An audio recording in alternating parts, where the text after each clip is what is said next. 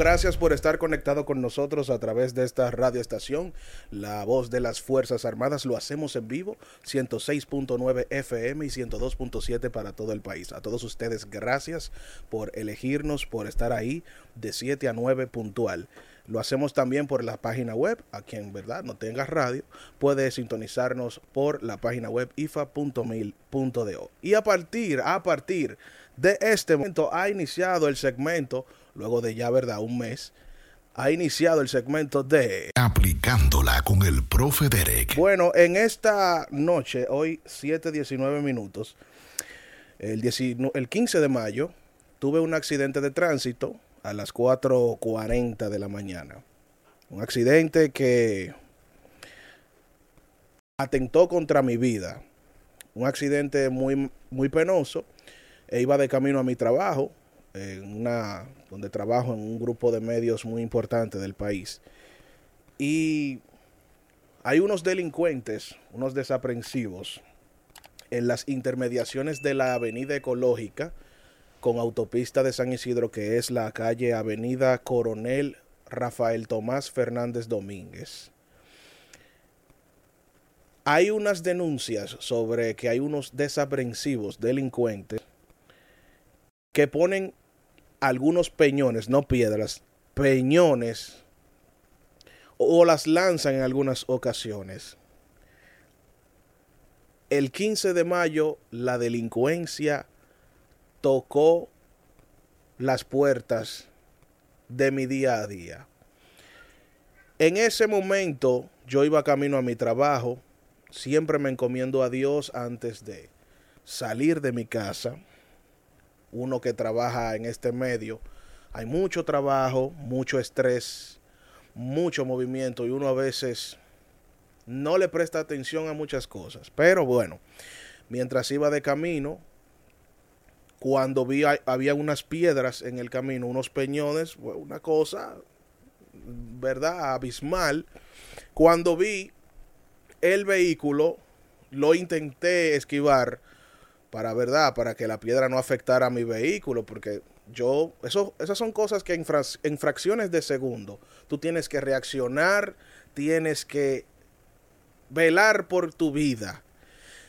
Mi vehículo perdió el control y tuve que estrellarme contra los muros de concreto que dividen una vía y la otra.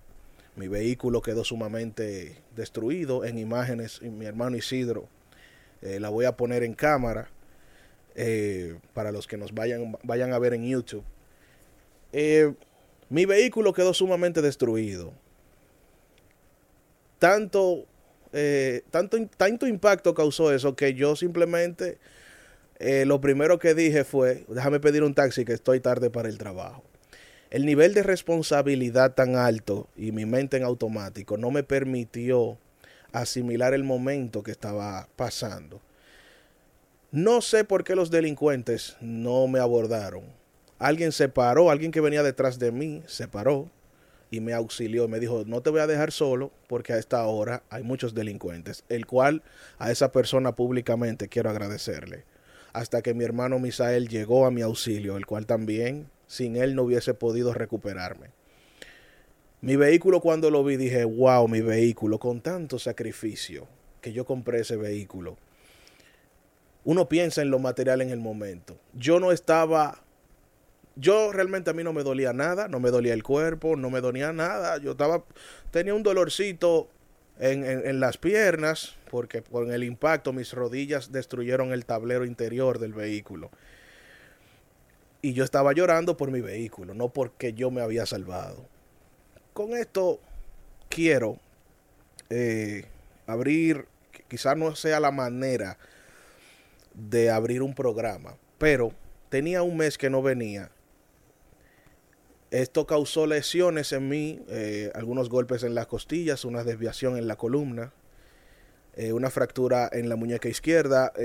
no tengo la venda hoy porque realmente eh, es muy incómodo y trato de hacerle ejercicio por un tema ya de, de, fortalecimiento mental, un tema de voluntad. Pero cuando voy al doctor, el doctor me revisa y me dice, dale gracias a Dios que estás vivo. en la forma que ese vehículo quedó era para yo partir de este mundo. Y gracias a Dios y a su voluntad no pasó así. Cuando el doctor me examina, me manda a hacer unos estudios y verifica todo, dice, mira, tú vas a tener que coger licencia. Yo estoy pensando que me va a dar tres días, pues yo no me siento nada. Me dijo que iban a ser 15 días. Yo dije, doctor, yo no puedo durar 15 días fuera de mi casa, o sea, fuera de mi, de mi círculo laboral porque yo pierdo dinero. Y él me dijo, tu salud es más importante, además tienes golpes internos que si no descansas, si no tienes un descanso apropiado, puede afectarte a largo plazo. Lo entendí y señores, eh, fue difícil aceptar 15 días en mi casa. Pero mientras estuve en mi casa, pensaba en lo bonito que es la vida. A veces uno se deja llevar por el trabajo, la rutina, eh, lo material, uno le coge amor a lo material, al dinero, y uno no valora lo lindo que es la vida.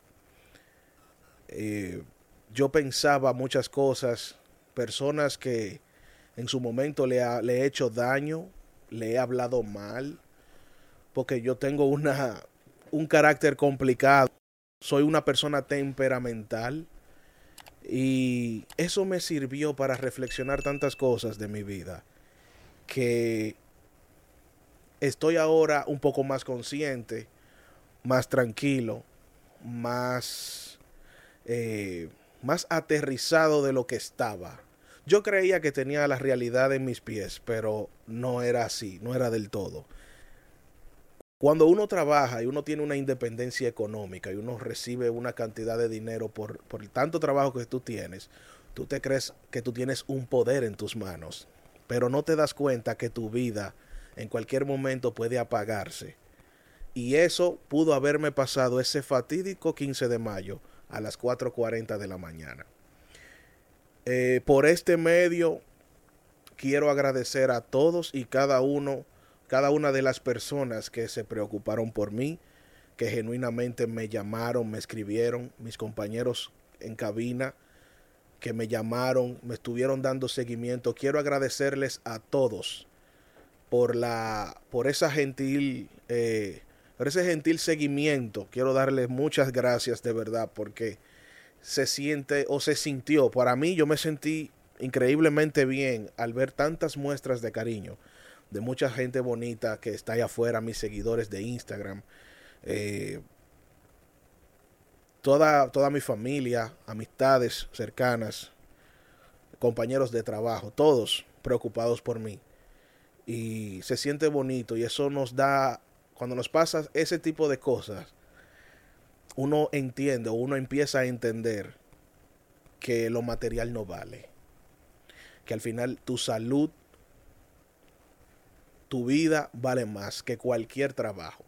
No estoy restando la importancia al trabajo, porque el trabajo dignifica al ser humano.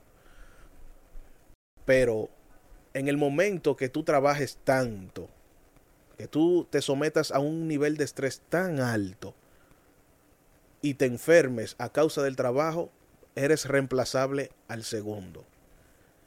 No se vuelvan locos con las cosas que pasan, cojanlo suave cójanlo tranquilo, cójanlo relax. Si hay algo que no está en tu control, suéltalo.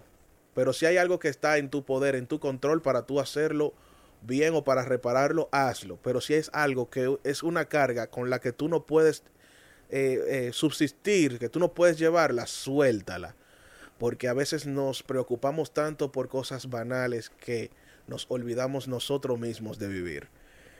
Quiero agradecerles a todos por la por esa gentil ese gentil gesto o esa bueno disculpándome el pleonasmo por esa gentileza de llamarme de cómo tú estás cómo tú sigues hermano Sandy Jiménez que estuvo siempre preocupado y estuvo al frente de, de, este espacio mi querido amigo Celso eh, Ronald que estuvo también al control Caitlin que también con ese mismo compromiso eh, vinieron aquí y dieron la cara por mí dieron la cara por el programa que tiene tres años al aire.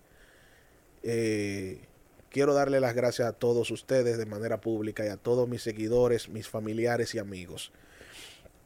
Quiero cerrar eh, mi comentario que voy a hacer muy breve. Eh, hay que perdonar y perdonarse uno.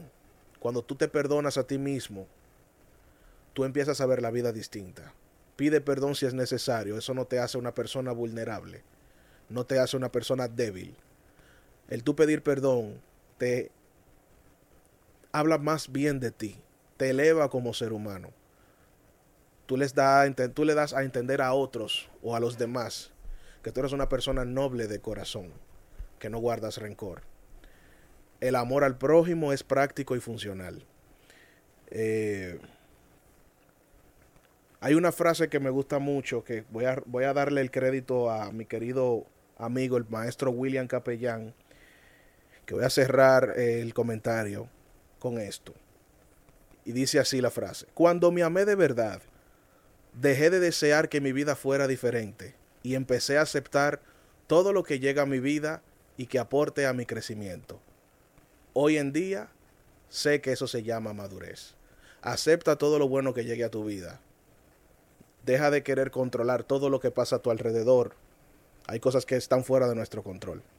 Y hay que dejar pasar, hay que dejar que las cosas fluyan. Porque así, cuando tú dejas que las cosas cojan su curso, todo se pone en orden. Y no hay una cosa más divina que el orden y la voluntad de Dios. Y hasta aquí el segmento de... Aplicándola con el profe Derek.